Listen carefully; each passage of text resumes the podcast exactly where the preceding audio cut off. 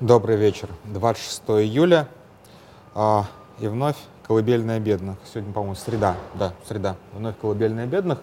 Я сегодня записываюсь немножечко в походных условиях. А, я в аэропорту застрял на пересадке. Вроде как вот как раз мой самолет подкатывают наконец-то. А, сейчас уже объявят посадку, поэтому, наверное, покороче постараюсь.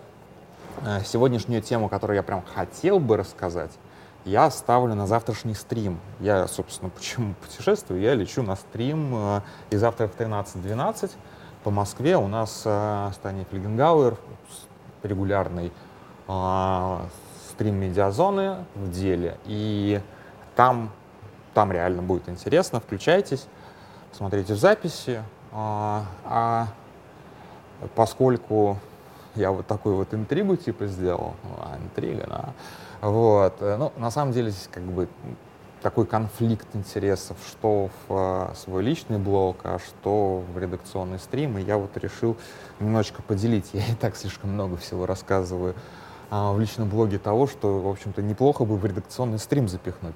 А, anyway. Вот. Поэтому сегодня я возьму ту тему, которую я уже два раза анонсировал. И каждый раз говорил, ой, нет времени, нет времени. Это э, генерал-майорша Мария Китаева и э, расследование ФБК про нее, и то, что в это расследование не вошло, то, что мне кажется важным. Вот. Uh, я, опять же, не хочу критиковать здесь в качестве, с точки зрения построения этого расследования Марии Певчих, потому что она выстроила свой сюжет немножечко о другом. А, она рассказала, в том числе, чего у нас нет и быть не могло, потому что у нее более свежая информация. То есть на тот момент, а, когда мы делали наше расследование, мы, конечно, еще не могли знать, что а, Мария, Мария Китаева уйдет от одного заместителя Шойгу, а, Шойгу к другому заместителю Шойгу. Это все-таки более свежие события. Вот, поэтому как бы здесь вот такое вот. И, конечно, она больше там остановилась на гламурной жизни, на том, как они празднуют дни рождения, вот на этом вот на всем. А я хочу остановиться на другом эпизоде. А, несмотря на, ну, как бы, во-первых, кто все эти люди? А, и вот эти вот заместители Шойгу, между которыми мечется Мария Китаева, и сами, самая сама она, это не какие-то военные, да, это не люди, которые вот всю жизнь посвятили службе Министерства обороны, а тут пришел новый министр, и они стали его заместителями. Нет. Это люди, которые всей своей карьерой обязаны исключительно а, Сергею Шойгу. То есть, когда он был а, в МЧС, они были его заместителями в МЧС. Когда его отправили на, передержку губернатором Московской области, они были его заместителями. Собственно, если я не ошибаюсь, Китаева присоединилась к этой команде а, как раз когда он был, когда Шойгу был а, главой Московской области. То есть это, в общем-то, такие а, абсолютно служебные отношения, которые я имею в виду между, между Шойгу и его замами, конечно, которые длятся уже много лет. Эти люди тотально зависят от Шойгу, от его карьерных успехов. И если завтра если завтра с Шойгу что-то случится, ну, например, его все-таки отправят в отставку, рано или поздно все равно это произойдет, потому что это вот как бы, как в анекдоте «выгони козла», то есть его все-таки, все-таки держат, я думаю, до того момента, когда это уже станет нетерпимо. А, вот. А, тогда, наверное, вот его выгонят, и этих людей тоже выгонят. То есть эти люди, они немножечко там, кто-то служил в армии, получал образование соответствующее, а, офицерская, но в отличие от Шойгу, который в армии вообще ни дня не служил до того, как получил пост министра обороны, а, а, они не вот такие вот военные, которые действительно как бы профессионалы военного ведомства, они абсолютно как бы вот чиновники из команды Шойгу. Вот. А, что важно понимать про Марию Китаеву, я вот прям подчеркну этот момент, что а она не просто так вот типа девочка, которая сделала карьеру на близости к каким-то прям там серьезным дядькам. Это тоже не совсем правильно говорить, потому что она из очень влиятельной семьи. Тут надо понимать, что, как вообще устроена была Москва при Лужкове. А, у Лужкова был такой зам, Владимир Ресин, который по своей влиятельности местами, точнее в тех местах, где он, чем, которыми он командовал, а это была стройка, то есть строительный сектор Москвы, вот он там был главнее Лужкова. И даже его невозможно описать ни как чиновника, ни как бизнесмена, ни как олигарха, а он вот как бы Ресин. Все знали Ресин. То есть это человек, который еще в советское время занимался стройкой. Это человек, который, для которого минимальная, минимальная площадь была миллион квадратных метров. Вот, наверное, сейчас, сейчас мой рейс будут объявлять, извините, пожалуйста. Вот. А, и, в общем, а мама Китаевой была правой рукой этого Ресина. И, естественно, не могла не получать с этого а, какой-то бенефит. И она его получала. У, соответственно, Марии Китаевой а, есть брат, который пошел типа в бизнес и собственно, получа, получал какие-то там а, участки достаточно хорошие под застройку и все остальное. Он не занимался каким-то там массовым строительством, вот это вот все. Он делал клубные дома, то есть он делал элитное жилье. А, и вот сестра в Министерстве обороны, брат в строительном бизнесе, мама и, собственно, и Ресин до сих пор сохраняют какое-то влияние. Про Ресина хороший эпизод еще вспомнил, когда ведомости делали свою легендарную статью о том, кто какие часы носит. У Ресина были самые бесстыдно дорогие часы, почти за миллион, или даже больше, чем за миллион долларов. Просто какое-то полное безумие. Представьте, часы за миллион долларов на руке у а, чиновника, который даже не первое лицо вот в своей как бы а, в своем регионе. Ну вот как бы такой человек. А, так вот, возвращаясь к Китаевой. А, эта история началась еще немножечко до Шойгу и до Собянина. Ой, Собянина, господи, до Шойгу и до Китаевой. А, у Министерства обороны была такая картографическая фабрика на центре Москвы на Большой Полянке. Но это не прям супер-супер центр Москвы, но это достаточно центр Москвы. А, это большое здание. И при министре Сердюкове от него решили избавиться, его решили приватизировать. И приватизировали его на кипрский офшор, который, в свою очередь, принадлежал двум офшорам с британских Виргинских островов. То есть вы понимаете, как бы, да, вот кто, кто-то иноагент, а кто-то продает военное имущество кипрскому офшору. Но у Министерства обороны оставалась так называемая золотая акция, то есть любые, любые последующие сделки а, с, а, это, с этим объектом, с этой недвижимостью все равно требовали согласования Министерства обороны. То есть у них такая вот коррупционная рука все равно оставалась. А вокруг этого, когда начался э, скандал вокруг Сердюкова, один из эпизодов большого такого уголовного дела, связанного с его уже там заместительницами, а, он как раз э, касался в том числе этой картографической фабрики, там даже кто-то получил три года, не помню, реального или условного. А потом, когда а, Сердюкова отправили в отставку, об этом проекте как будто и забыли. То есть фабрика стояла ничейная, заброшенная, но по-прежнему принадлежала кипрскому офшору. И вот когда появляется Мария Китаева, Министерство обороны, то есть происходит некая сделка по передаче этого кипрского офшора другому кипрскому офшору.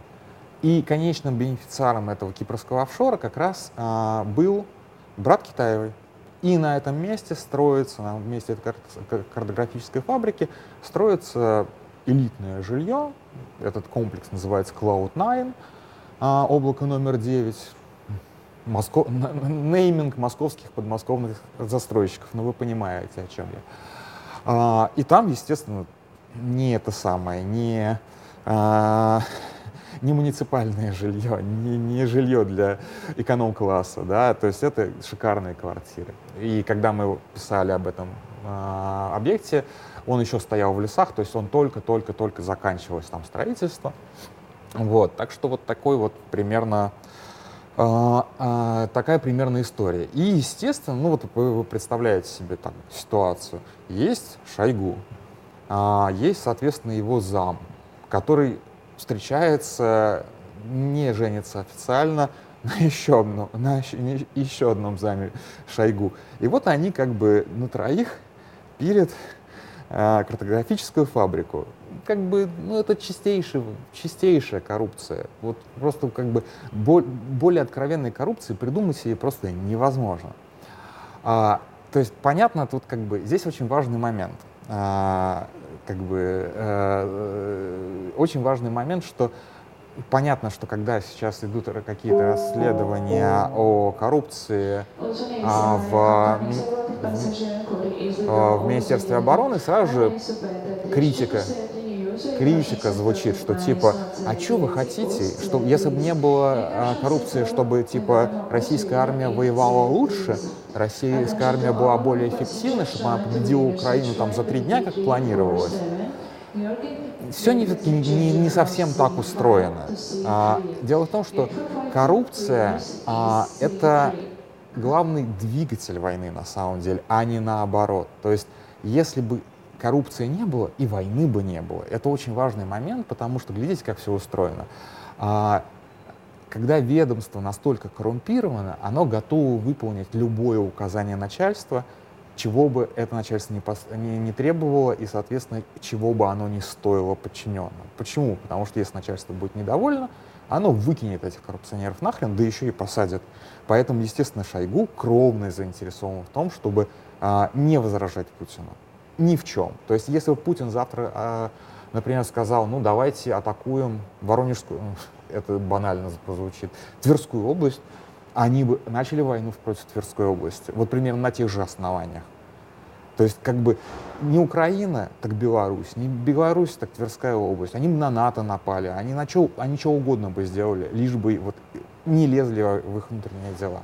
Это очень важно понимать, что э, как бы любой негнилой, любой негнилой институт, он будет скорее подчиняться правилам, и будет подчиняться, как бы, и будет вести себя нормально, жить по закону, чем а, а, подчиняться прихоти начальства. А коррумпированный, гнилой институт будет подчиняться э, похоти, похоти, господи, прихоти, извините, пожалуйста, прихоти начальства. Вот, поэтому, конечно же, расследование, а теперь, когда война началась, расследование о коррупции в Минобороны тоже важны потому что а, они показывают, кто бенефициар войны, кто на ней зарабатывает. И здесь я еще рекламирую, прикреплю ссылки на расследование, которое делает а, Миша Маглов. Он, кстати, участвовал в этом расследовании по Китаю, точнее, он нам его просто принес на блюдечке и сделал половину работы.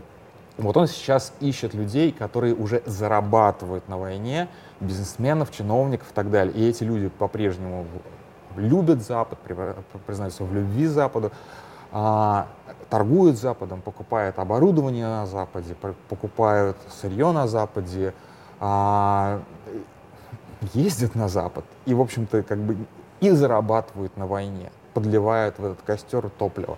Но это просто как бы абсолютное безумие. Вот это то, что сейчас делает Миша Маглов. Он правильно делает, что это разоблачает. И а, мне кажется, что адресатом этих расследований должны быть как раз люди, которые, которых Россия своим именем отправляет убивать и погибать в Украину. Потому что они должны видеть, за что они сражаются, что они сражаются не с фашизмом, они сражаются за эту ебаную картографическую фабрику, за то, чтобы э, у брата Марии Китаевой эту фабрику не отобрали.